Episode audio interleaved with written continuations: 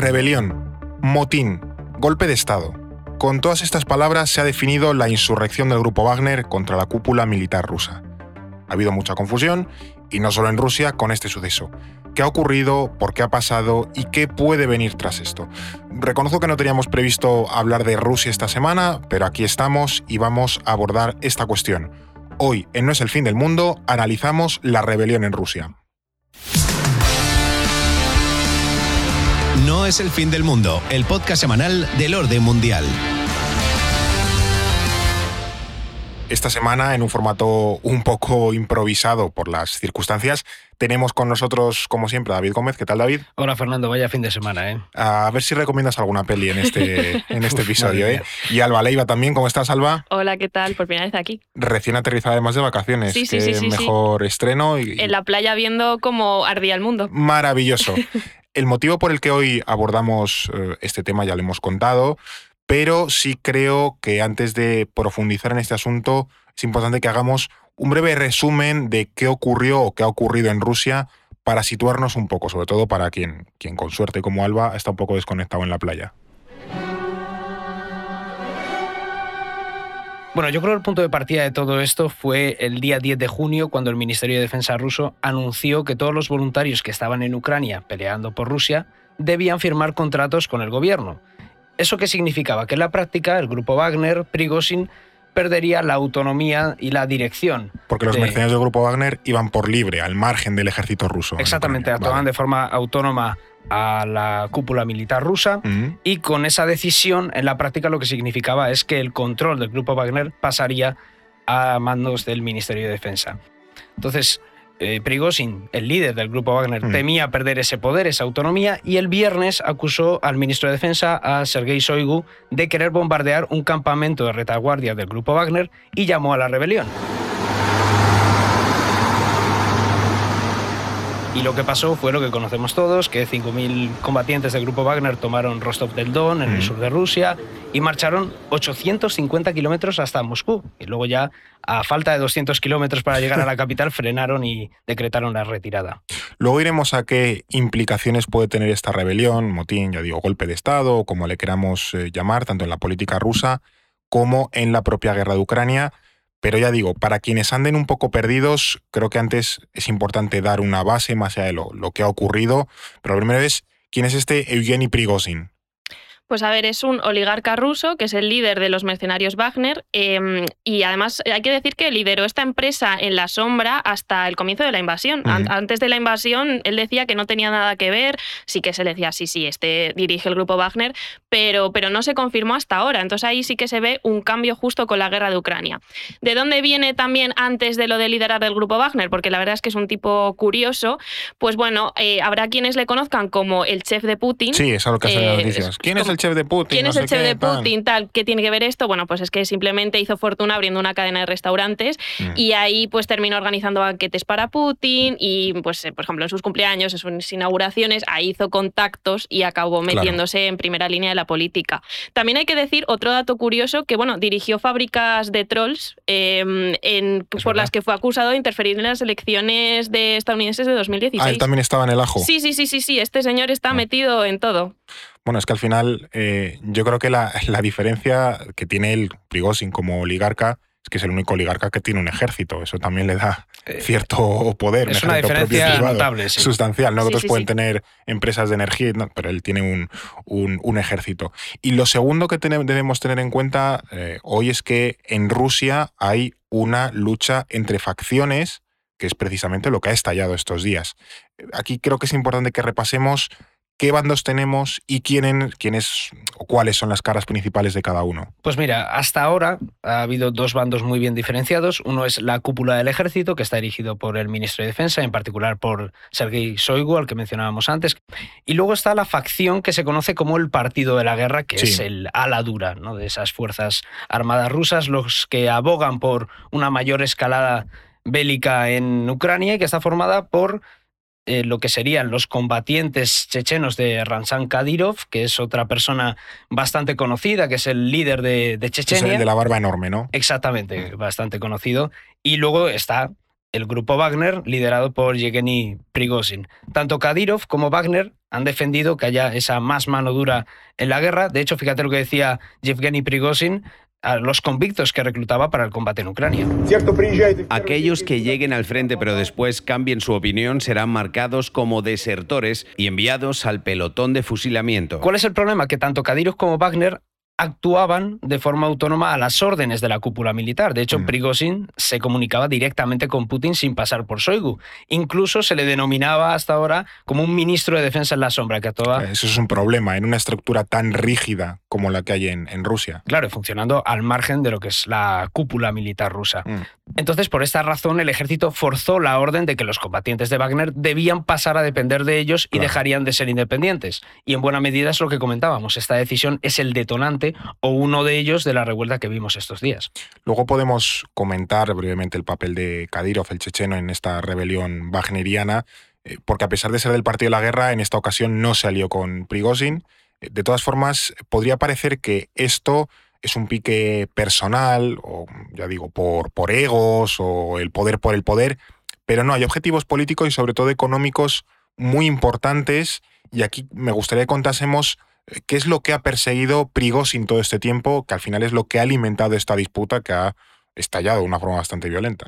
Vale, pues eh, yo diría que su propósito principal no es otro que reemplazar a la actual cúpula militar por otra más fiel a sus tesis. Mm. Pues esas dos cabezas que vemos, eh, Shoigu y Gerasimov, por Sí. otras que sean más afines a ese partido de la guerra, ¿no? ¿Por qué? Pues en primer lugar por poder político, pero sobre todo por cuestiones económicas. Eh, al final, en el caso, por ejemplo, de Chechenia, si nos vamos ahora a Kadyrov, eh, casi un 80% de los ingresos de esta región provienen del gobierno central. Es decir, su dependencia económica de Moscú es enorme. Mm. Por eso, pues en Kadyrov busca en Ucrania éxitos militares que se traduzcan en un incremento de partidas presupuestarias hacia, Claro. Chechenia. Si lo haces bien, te llevas más dinero, si Claro, lo haces te mal, te llevas quedas sin dinerito, dinero. un premio. Eh, y bueno, y con Prigozhin sucede algo parecido. Eh, por ejemplo, antes de 2018, las empresas de Prigozhin tenían firmados numerosos contratos con el Ministerio de Defensa por un valor pues alrededor de 23.000 millones de rublos. Que está en, en pesetas. Eh, y en euros son cristiano. como eh, 311 millones de euros. Bueno, no está mal, Son una barbaridad, la verdad. Buen dinero. Eh, y además estos contratos pues, contenían servicios de todo tipo, de limpieza de las bases, manutención de las tropas. Pues bien, después de 2018 el valor de estos contratos se redujo un 90%. O sea, Uf. vieron ese dinero decir, Bueno, sí. pero ¿qué ha pasado con todo esto?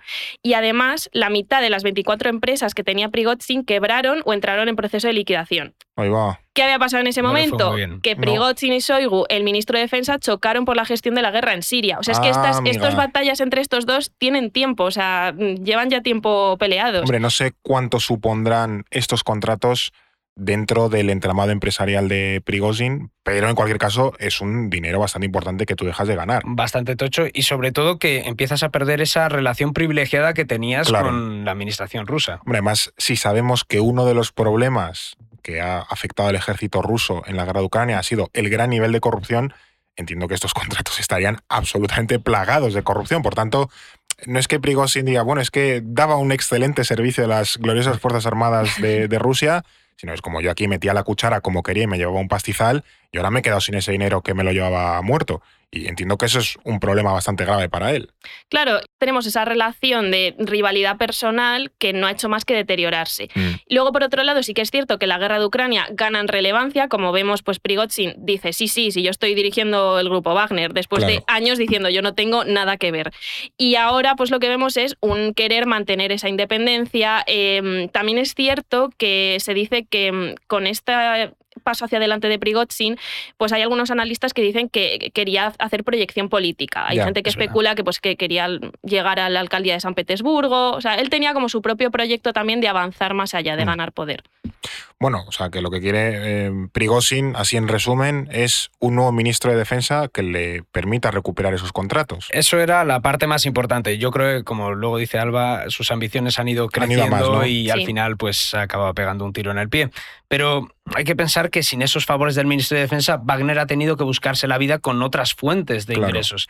Y una de ellas ha sido precisamente el control de los recursos naturales en las zonas donde combate. Lo hizo en Siria, por ejemplo, defendiendo la planta de gas de Palmira. Que ahí es donde se zurró con Estados Unidos, ¿no? Eso es, ahí fue, justo.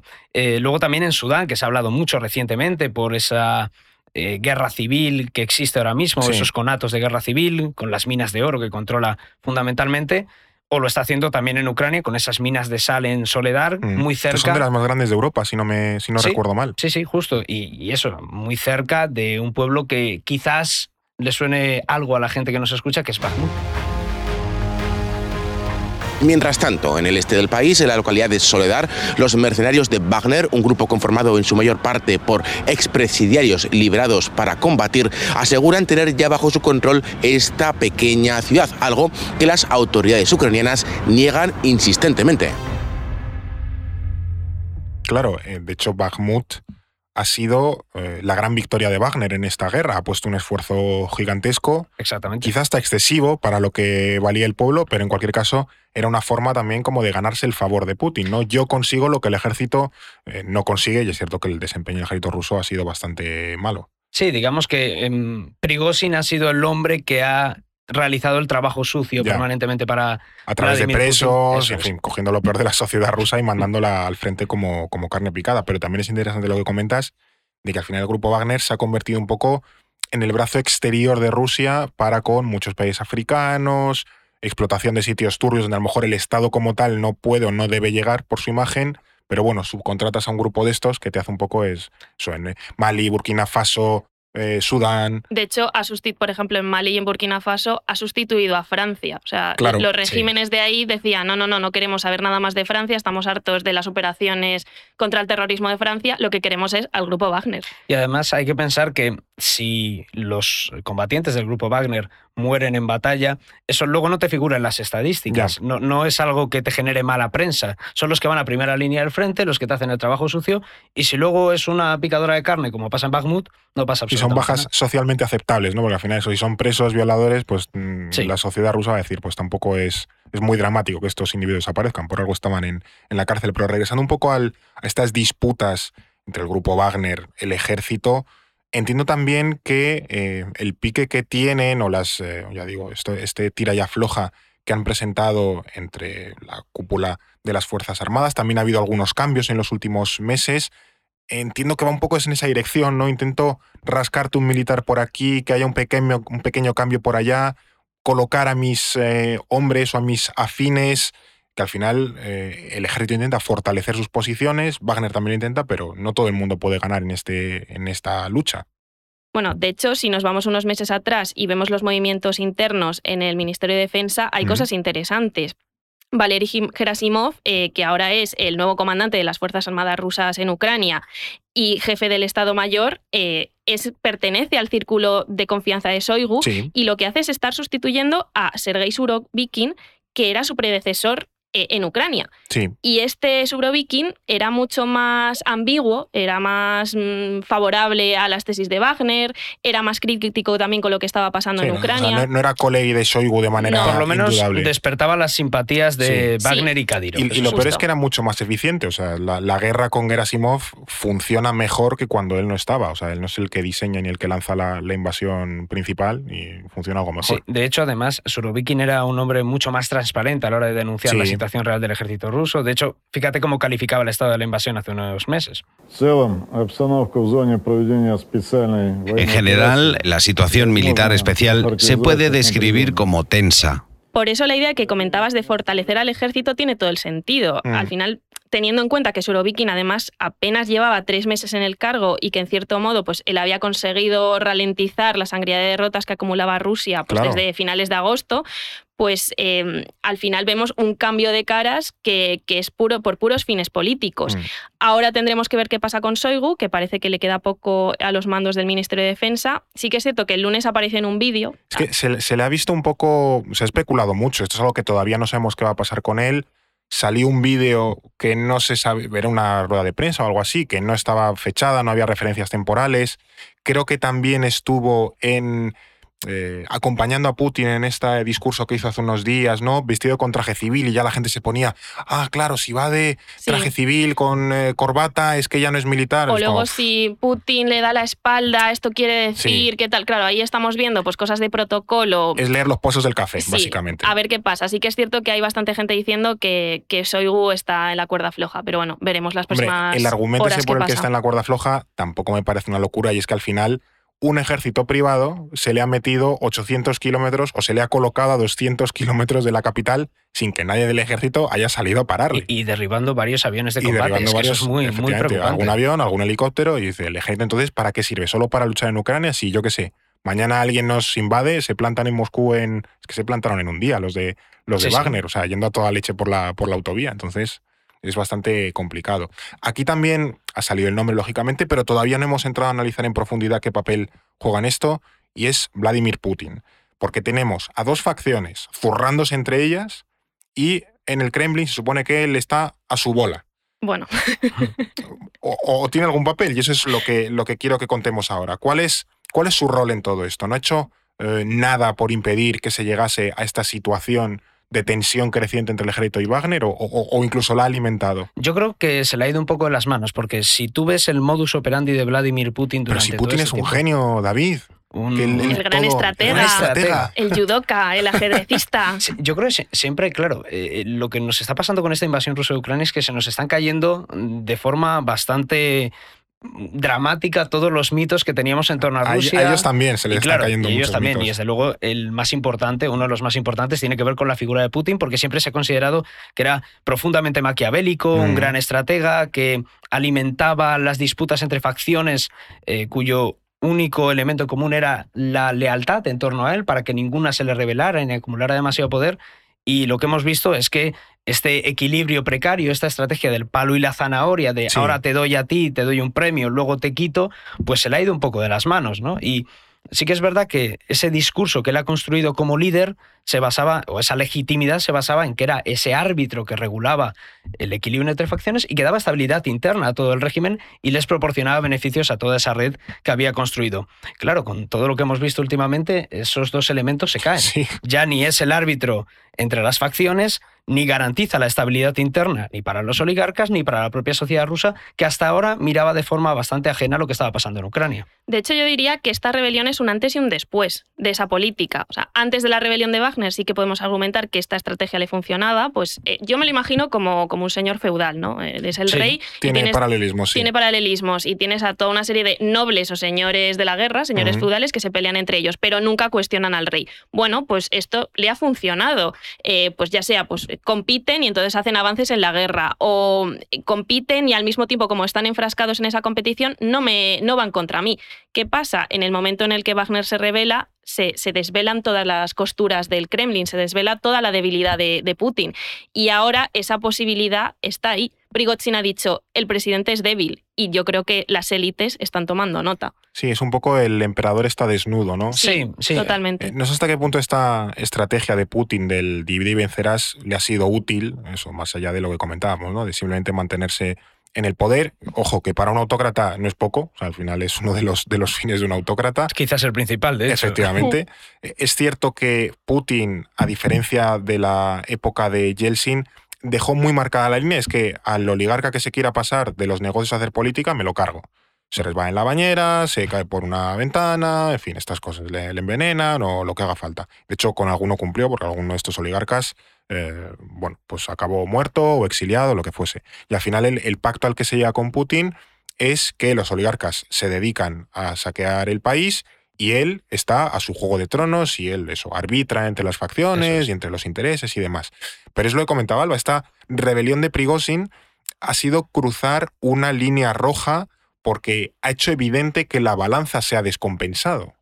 Y esto creo que es preocupante. Sí, además, para mí, quiero decir, si nos vamos a, a los momentos de la rebelión, cuando estábamos todos siguiendo qué estaba pasando y las declaraciones Refrescando en Twitter, Refre- al refrescando en- F5 en el ordenador. Total. Eh, era muy significativo el tono de los discursos que provenían desde, desde el Kremlin, tanto desde el propio Putin como todos pues, eh, sus ministros, etcétera, ¿no? Mm. Había un tono de miedo. Y eso lo comparamos con los discursos de Ucrania, que es todo va bien, esto es una estrategia de Ucrania, son unos terroristas, vamos a acabar con ellos, eh, etcétera, etcétera, etcétera. Y aquí era, bueno, esto es una rebelión, esto es una traición, por favor, pedimos que pare esto. Ostras, no es te voy a aplastar, es, eh, por favor, para. Ya. Eso mm, prueba la debilidad del Kremlin y la debilidad de Putin. Y es un cambio, yo creo que muy importante de todo lo que llevamos viendo estos meses. Hombre, sus discursos con Ucrania eran muy asertivos, muy Sí. taxativos. que son unos nazis, les vamos a aplastar, esto es Rusia. O sea, tenían convicciones muy fuertes. Y es lo que tú decías, que estos días estamos viendo como mucha duda, mucho matiz, mucha precaución, que no es el tono al que en absoluto estamos acostumbrados en la retórica rusa, que siempre es muy valiente, muy, muy venida arriba, muy... Muy somos los mejores, pero. Eso es, y no, ahora- no, no. Y luego tienes que ver también cuántos gobernadores, cuántos líderes eh, regionales se pronunciaron cuando estaba pasando todo eso. Es que realmente Mm. lo que más impacta de todo es el silencio, la inacción, la sensación de caos, de que nadie decía absolutamente nada y que nadie se posicionaba firmemente en contra de que lo que los silencios ya dicen mucho. Claro, es- eso es muy importante. Ahora vamos a indagar en las razones de la rebelión y, sus posibles consecuencias, pero antes eh, tengo que comentarte una cosa muy importante a ti que nos estás escuchando. Como sabrás, en el orden mundial nos financiamos principalmente con el dinero que abonan nuestros 4.000 suscriptores. Así que para sacar adelante podcasts como este, pero también nuestros artículos o nuestros mapas, nos hace falta que gente como tú se suscriba. Porque si no te suscribes, esto no tira. Y como sé que la cosa está muy mala a nivel económico, eh, también te quiero dar un 10% de descuento con el código podcast. Da igual cuando escuches este episodio, lo puedes utilizar en cualquier momento. Y con, ya digo, con el código podcast tendrás un 10% de descuento en tu suscripción. Así que aprovecha, velordemundial.com barra suscríbete y nos echas una mano para poder seguir haciendo podcast como este. Estás escuchando No es el fin del mundo. Y aquí creo que tenemos que volver un poco al, al presente, y es que como David ha comentado al principio, el viernes a Prigozhin se le va la pinza, básicamente, y decide rebelarse. Abre un poco debate sobre eh, por qué creéis que decide hacerlo, qué buscaba, cómo esperaba que podía acabar todo. Hay hipótesis que dicen que iba en serio, hay hipótesis que dicen, bueno, fuerza un poco la máquina a ver si saca una negociación. Esto entiendo que es un poco abierto porque todavía no sabemos nada. Realmente es algo que quizá en el futuro lo sabemos, pero todavía no. Sí, es un poco especular con lo que tenemos y Sí. teorizar un poco. Yo creo que esa decisión del Ministerio de Defensa de ordenar la integración de Wagner bajo el mando militar es el detonante. Prigozhin no quería perder influencia y menos aún con Shoigu y con Gerasimov. Él ve que está perdiendo peso y busca un movimiento no para cargarse a Putin, que esto es importante, él también lo ha dicho Sí. y creo que todos lo pensábamos, sino para echar a Shoigu y Gerasimov, o por lo menos para forzar un cambio en esa cúpula militar rusa. Pero sinceramente, y creo que aquí está el error de Prigozhin, creo que él no tenía clara ni la estrategia que tenía que seguir, ni tampoco qué pretendía cuando llegara a Moscú. Es decir, cuando él llega allí, ¿qué Hoy es, hemos llegado. claro, ¿qué es lo que vas a hacer? ¿Piensas Ya. entrar en el Kremlin? ¿Te vas a cargar alguno? Claro. ¿Cuál era la idea que tenía él? Yo creo que no, creo que fue un movimiento desesperado. No, no sé si improvisado, porque es verdad que la inteligencia estadounidense decía que ya estaba acumulando eh, soldados para Sí, que realizar un par de semanas antes ya lo sabía o lo intuía. Bueno, Sí, pero no sé hasta qué punto él tenía planificado lo que quería hacer y qué objetivos eh, se planteaba, desde luego. Y creo que tampoco calibra bien la reacción que va a tener Putin. Mm. Yo creo que él pensaba que Putin iba a reaccionar, que iba a ser una medida de presión y que iba a acceder a negociar o por lo menos a plantearse una destitución de Shoigu y de Gerasimov, pero en el momento en el que Putin dice que esto es una traición y de que va a castigarlo con toda la fuerza y encima ninguno de los líderes que podían apoyarle dentro del Kremlin le respalda, Ya. creo que en ese momento Prigozhin está perdido. Yo no sé si es un movimiento desesperado por parte de Prigozhin, pero sí que creo que, bueno, y estoy de acuerdo, no calibró hasta dónde podía llegar la rebelión. Yo creo que se vio llegando a Moscú y dijo, espera, espera, espera, espera, ¿qué está pasando? Esto se me ha ido de las manos. O sea, sí que creo que pensaba tomar la ciudad de Rostov, sí que pienso que creía, quería hacer ese movimiento de golpe en la mesa. sí. Eh, todo iba dirigido al Ministerio de Defensa y de repente ve que están construyendo barricadas en todas las autopistas de camino a Moscú y dice, vale, hay que, hay que parar esto porque llegar a Moscú al final significa desafiar directamente al gobierno, que por una razón o por otra, lo ha acabado haciendo. Claro. Eh, al final, igual no era su objetivo, pero, pero ha puesto en evidencia a Putin y eso es lo interesante. Es que aquí es un poco lo que comentáis los dos. Él en ningún discurso ataca a Putin, no pone en tela de juicio su legitimidad para dirigir el país. Por eso muchos argumentan, y es algo que comparto, que no es un golpe de Estado, que puede ser una rebelión, un motín o lo que sea, porque siempre especifica y él insiste mucho en que va contra eh, Shoigu y Gerasimov. Sí. Va contra la facción del ejército. Pero claro, también pone a Putin ante la tesitura de eh, un todo o nada. O respaldas mis tesis y destituyes a Shoigu o a Gerasimov, o tienes que ir contra mí. Y claro, al ir contra mí, pues Putin tiene que salir, eh, en fin, con un tono bastante serio, decir que eso es una traición. No vas a decirle, no, bueno, no, no te hago caso, llevémonos todos bien, ¿no? Él tiene que ser muy, muy tajante y es ahí cuando eh, entiendo que, que, pierde un poco la, la, la, situación o que se le va de las, de las manos todo. Efectivamente, es lo que comenté los dos. Bueno, llegas a Moscú y entonces, ¿qué haces? ¿Vas al ministerio y detienes al ministro de Defensa? Eso es muy complicado. Eh, o qué esperaba de Putin, ¿no? También que le, que le respaldase, o en fin, es bastante eh, un poco, poco planificado. Claro, yo creo que él pensaba tomar Rostov del Don, creo que ahí estoy de acuerdo con Elba, y a partir de ahí forzar algo. Claro. Forzar una negociación, una decisión de Putin. Tampoco puedes escalar porque entonces pareces débil, entonces ya no te hacen caso. O sea, es que es. Claro, se encontró en un punto en el que ya Sí, no sabía qué sí. hacer y creo que la decisión final de pactamos esto, yo me voy a Bielorrusia, salgo un poco el cuello, fue lo mejor para ambas partes dentro del escenario que ya se había planteado. Posiblemente se dio cuenta sobre la marcha también de la propia fuerza que tiene. Y eso al final es algo, es algo curioso, ¿no? Mm. Es decir, eh, el- Ahora iremos a eso, pero sí. sí, sí, eh, el grupo Wagner es muy fuerte y de repente Putin lo tengo pues eh, acobardado en el Kremlin. Y yo no esperaba eso. ¿Qué he hecho? ¿Qué capacidades tengo? Y es lo que decía antes, ahí yo creo que hay mucha gente tomando nota. Otra cosa, eh, y yo creo que una pregunta que nos tenemos que hacer es qué va a hacer Putin para, recuperar esa legitimidad.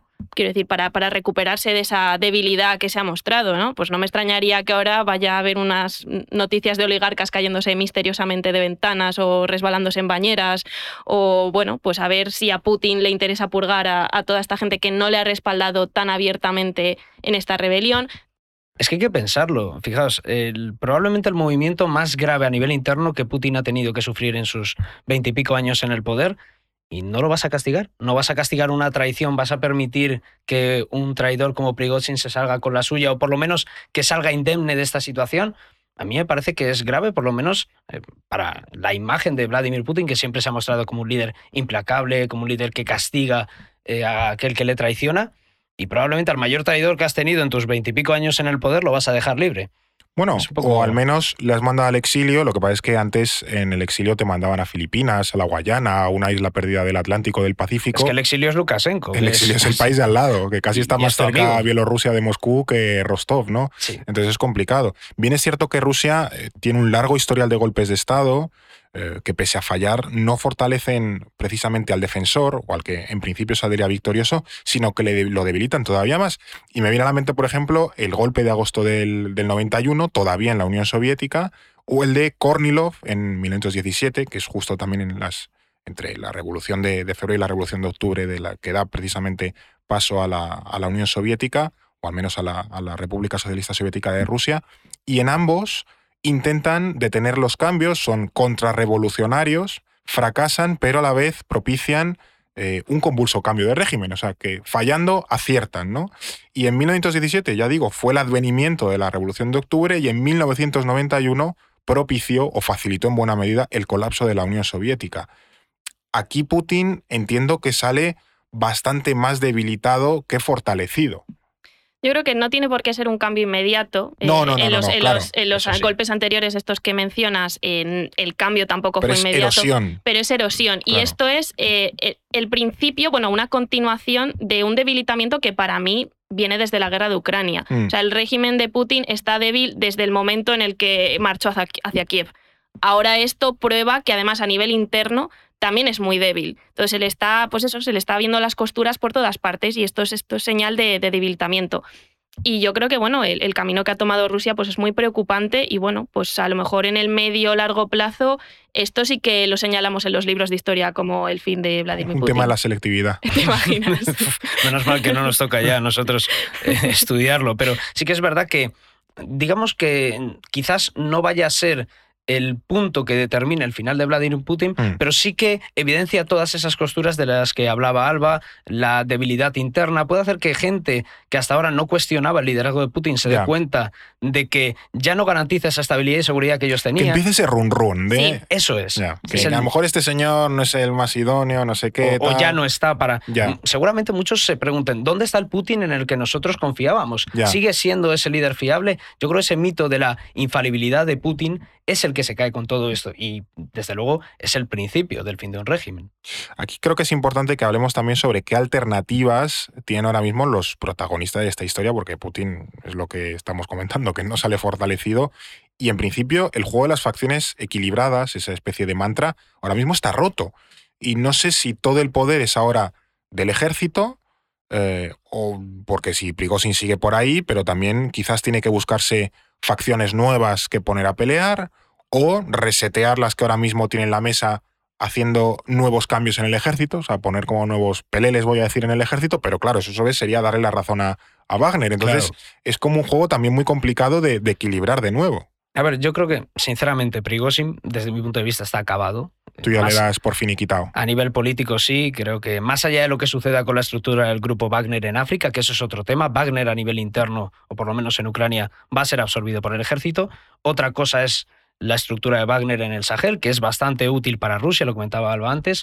Veremos qué sucede, si sigue siendo un grupo con autonomía, aunque sea sin Prigozhin en el liderazgo, pero yo creo que Prigozhin como actor político eh, ha terminado. Ahora bien, sin una de esas facciones es lo que comentas tú, Fer. ¿Qué va a hacer Putin para reequilibrar ese juego de disputas? ¿no? Una opción es resetear esa cúpula Bueno, a lo mejor en un tiempo, o sea, a lo mejor no ahora, porque cantaría mucho si te cargas a Soigu mañana, pues dices, jolín. Claro, esto- es comprarle el argumento a la tal persona cual, que te ha cual. traicionado. Pero a lo mejor en unos meses, pues un problema de salud, siempre pasan estas cosas. Eh, yo creo que Shoigu también a nivel político está acabado, aunque sea uno de los hombres de confianza de Putin. Para ti todo el mundo está acabado, tío. Es que realmente te pones a ver personas dentro de lo que es la estructura mm, de poder de Rusia y es que hasta Vladimir Putin es- estamos hablando de que no que está acabado, pero sí que está en un proceso de debilitamiento importante. Sí, pero sin embargo cuesta ver las alternativas, cuesta ver otras caras Claro. que no sean ellos.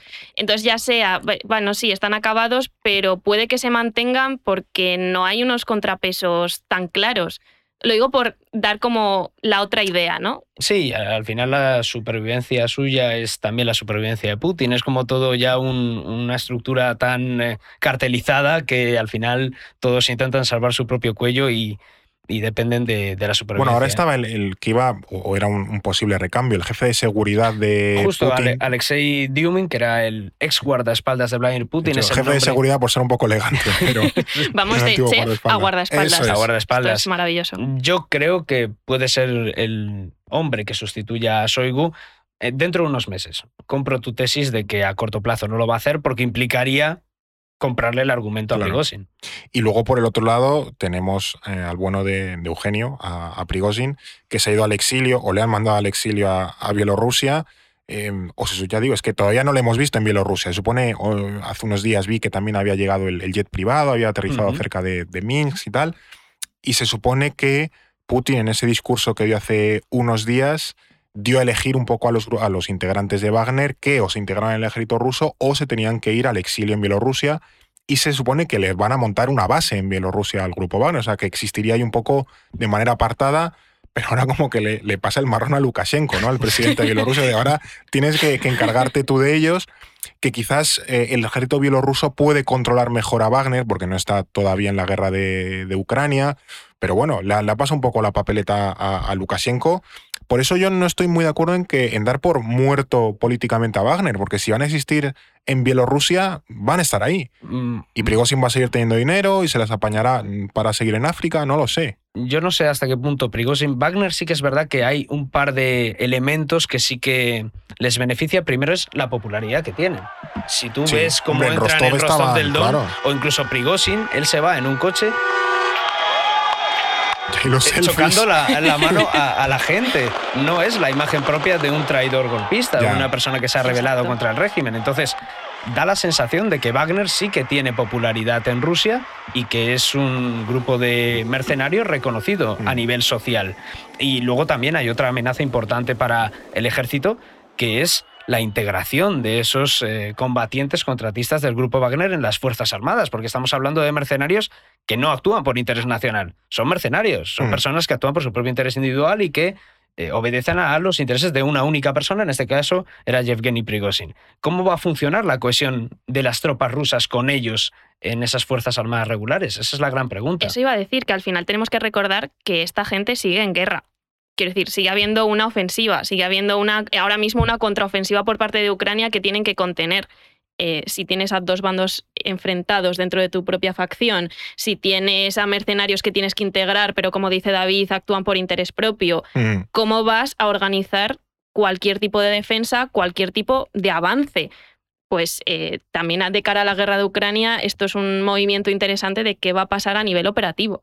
Claro, es lo que apuntas, que hemos analizado hasta ahora todo esto desde la perspectiva de la política interna rusa, de qué supone para las facciones o para el juego interno, pero hay otra derivada que es la propia guerra de Ucrania, que al final es uno de los grandes vectores o de las grandes causas que ha propiciado este conflicto, ¿no? Esa constante pique o, o lucha entre Wagner y el ejército que al final ha desembocado en una eh, rebelión abierta.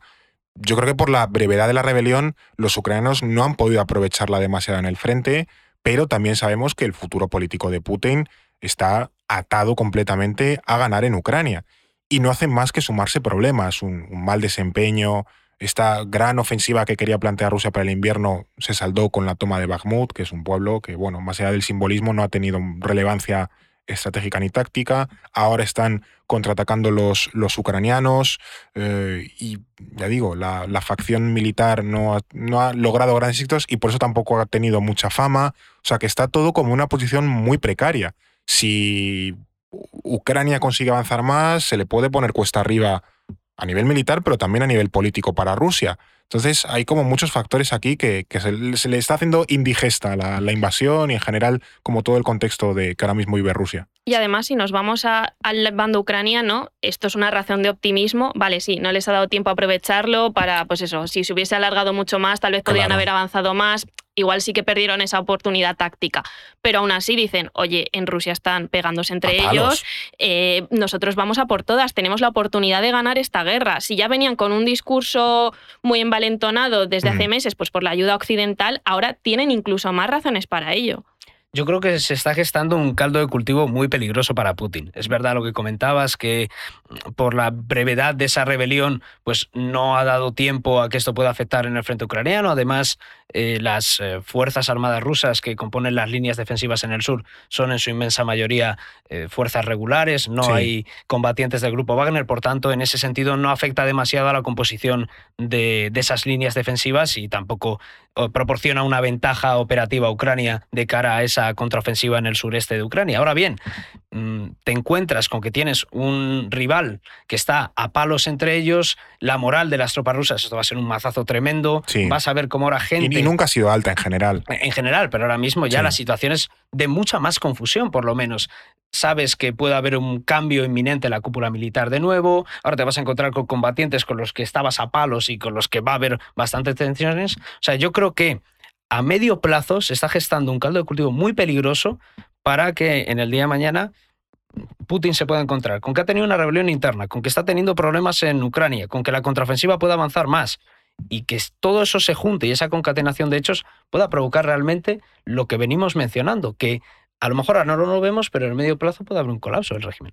Hombre, ahí, por, llevarte un poco la, contraria, tampoco sé hasta qué punto Ucrania le puede, iba a decir, rentar, compensar, un eh, que quiten a un torpe del poder. Porque si sabes que eh, Gerasimov y, y Shoigu no son especialmente habilidosos, que le saquen del poder y pongan a un tío que a lo mejor sí se las apaña bastante bien, a Ucrania le puede venir mal. O sea que a veces los cambios no necesariamente son para bien, muestra la, la debilidad, pero a lo mejor eso, yo qué sé, el, guardaespaldas de, de, Putin a lo mejor es un genio de la estrategia. Era un poco lo que pasaba también con, con Hitler en la Segunda Guerra Mundial, que él metía mucha mano en las operaciones, pero era un pésimo estratega. Entonces, claro, no, no, querían atentar contra él o cargárselo porque pensaban, jolín, si este tío es el que maneja y no es el más el lápiz más afilado del estuche, pues a lo mejor nos compensa que esté, que esté eh, haciendo operaciones y estrategias porque es que no nos va a ganar este tío. Claro, lo que pasa es que cuando cambias eh, cinco veces de comandante claro, de las Fuerzas Armadas, claro. cuando cambias tantos nombres en tan pocos meses, es una cuestión de nombres, es una cuestión sistémica. Ya, es totalmente. Entonces, sí. Y que también hay una fact un factor de tiempo. Quiero decir, si ya está todo desgastado, si necesitas tiempo para que ese nuevo general superestratega se asiente y pueda establecer su, sus líneas de actuación, eh, lo tienen complicado. Por mucho que sea un genio el que venga a sustituir a Soigu o a cualquiera de los otros, eh, Rusia tiene una situación complicada en Ucrania. Y la pregunta del millón, también para ir cerrando un poco este episodio, eh, ¿vosotros veis a Putin en el poder de aquí a unos años? O sea que esto es la bola de cristal aquí frotándola, pero bueno, la situación, como hemos eh, estado hablando, muy favorable no es. Pero claro, de ahí a llegar a un cambio. Claro, es que especular es, eh, es difícil. O sea, uno, después de todo lo que ha visto y de la cantidad de años que lleva Vladimir Putin en el poder, se puede imaginar cualquier cosa para que permanezca ahí. Lo cierto es que se, se están creando condiciones para que en un futuro no tan lejano pueda haber una revuelta interna que realmente acabe Es que, o que, que se cuestione es su mayor autoridad. también. Claro, también es verdad. Se hablaba de que tenía problemas de salud. No sé hasta qué punto eso es cierto, pero sí que es verdad que por lo menos su posición es bastante más débil de lo que era hace un par de años y desde luego hace 24 meses no nos imaginábamos tener este debate. Yo voy a tirar por esto último que has dicho y es que ahora tenemos este debate. Hace unos meses, unos años, estará la tema de pregunta, ¿no? De qué, qué va después de Putin. Y era Mm. como ver una niebla, como ver la nada de la historia interminable, decir, pero... pero Se convertirá en cyborg y seguirá claro, Es gobernando. imposible, pues como un capítulo de Los Simpsons. Imaginar Rusia sin Putin era muy, muy, muy difícil, aunque sabemos que es un hombre mortal y además un señor mayor y posiblemente enfermo, Claro. pero aún así era muy complicado. Ahora, después de esta rebelión y después de, de esta debilidad, yo creo que podemos empezar a imaginar una Rusia sin Putin.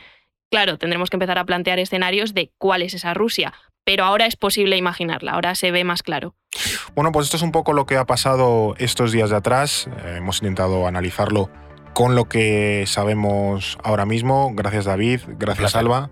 Placer. Yo espero que tengas ahora una visión un poco más clara dentro de todo este caos, que efectivamente, si tú eh, has tenido, te ha costado un poco entender qué había pasado, créenos que a nosotros eh, también han sido unos días de intentar entender un poco ahora mismo qué se estaba moviendo y qué podía pasar. Pero bueno, nosotros, como sabes, te esperaremos la próxima semana aquí en este podcast en No es el fin del mundo. No es el fin del mundo, el podcast semanal del orden mundial, producido por The Voice Village, dirección Eduardo Saldaña, conducido por Fernando Arancón y guion de David Gómez, producción ejecutiva Ricardo Villa, diseño de sonido Guillermo Reset, sintonía original Pablo de Diego.